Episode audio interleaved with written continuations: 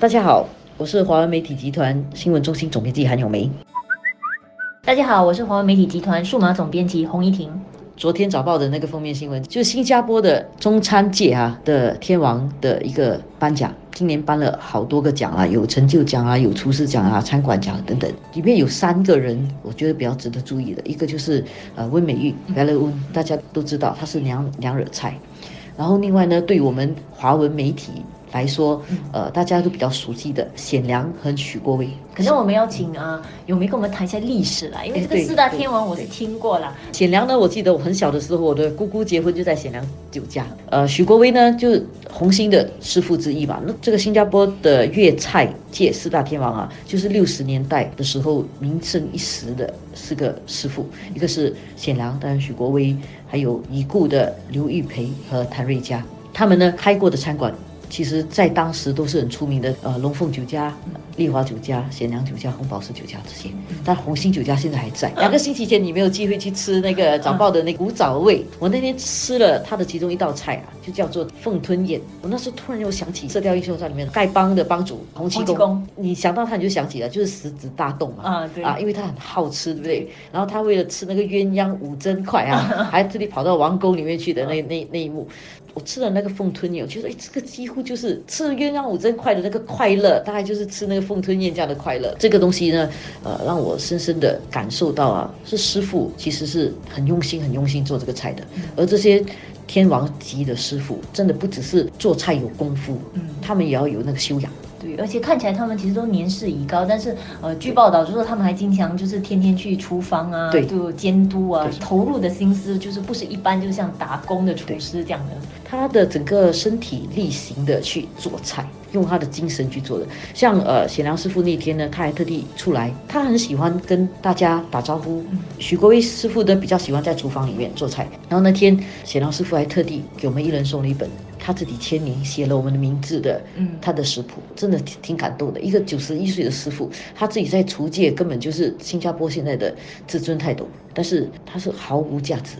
而且那种热爱程度是一种工匠精神，而且这个工匠精神不是看他怎么做，哎，你吃他的菜的时候，你自己感受到那种那种用心。就现在，当然新加坡来讲的话，就一个一个讨论，也就是针对我们要怎么更好的培养年轻一代有这样的一种精益求精的工匠精神呢？看一些比较年轻的好的厨师或者年轻的好的小贩，你看他们做菜。我去小贩中心，我很喜欢去小贩中心排队的嘞，嗯，喜欢去那边看他们怎么做，嗯，他的工序怎么样？比如一个云吞面，他。掌握那个面，它过多少次水，水温跟它怎样添水，我觉得那些都是一些很细致、很细腻的东西。你你觉得你在这些年轻人身上有看到？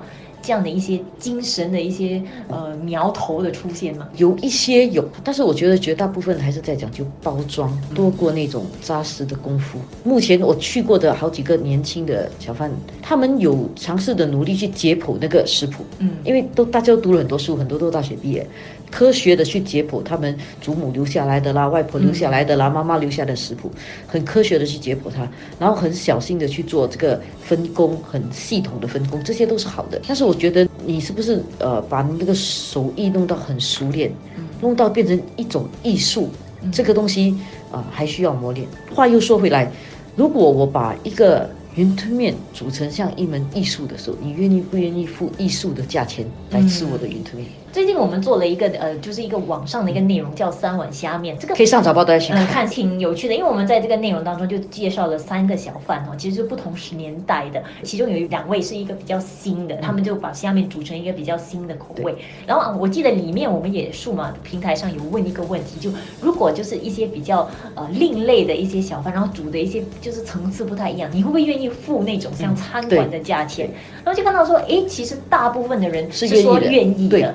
所以我觉得很多人在讲说小贩中心食物很贵啊，当然我同意小贩中心一定要有价廉物美的食物，那个填饱肚子的。但是有些时候你要能够 appreciate，那种感谢的心情去感激，还有一些人用很扎实的手艺在做菜，我我是愿意给他那个钱的。他是呃两方面的，就是说食客当然我觉得是会愿意用金钱给予这样的手艺的肯定，然后同时我觉得要走这条路的啊年轻人呢，其实也真的要愿意投入那种心血，像刚才说的，就是去精进了，因为它的过程其实很长。像你我们经常看那些日本的一些日剧啊，或者一些影视节目，那些厨师啊，其实是真的是从很初级做起，对。从可能就是一直洗盘洗盘洗好几年，洗到最后才可以刚刚煮一个鸡蛋啊，还是刀工就要学很久了。对，所以就这样的过程，其实我我也不知道说我们的年轻一代到底有多少的韧性哦，去嗯。坚持啊，因为这这个是不容易的，这种是慢慢累积的。所以那个工匠精神这个东西不是说说而已，真的是要去观察，要去揣摩它的。嗯给大家介绍一下，王清标师傅他出了一本书，吧，他真的是很用心，